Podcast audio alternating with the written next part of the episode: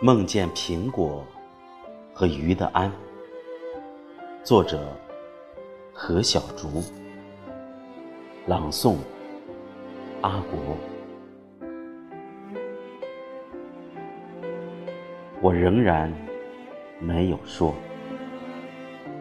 大房屋里就一定有死亡的蘑菇。你不断的梦见苹果和鱼。就在这样的大房屋，你叫我害怕。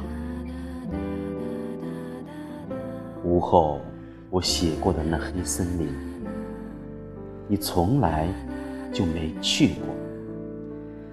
你总在重复那个梦境，你总在说，像真的一样。我们不会住很久了。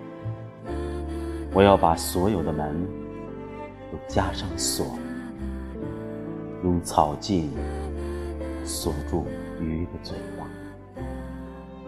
一直到天亮。你还会在那个雨季用毯子蒙住头，倾听大房屋那些腐烂的声音吗？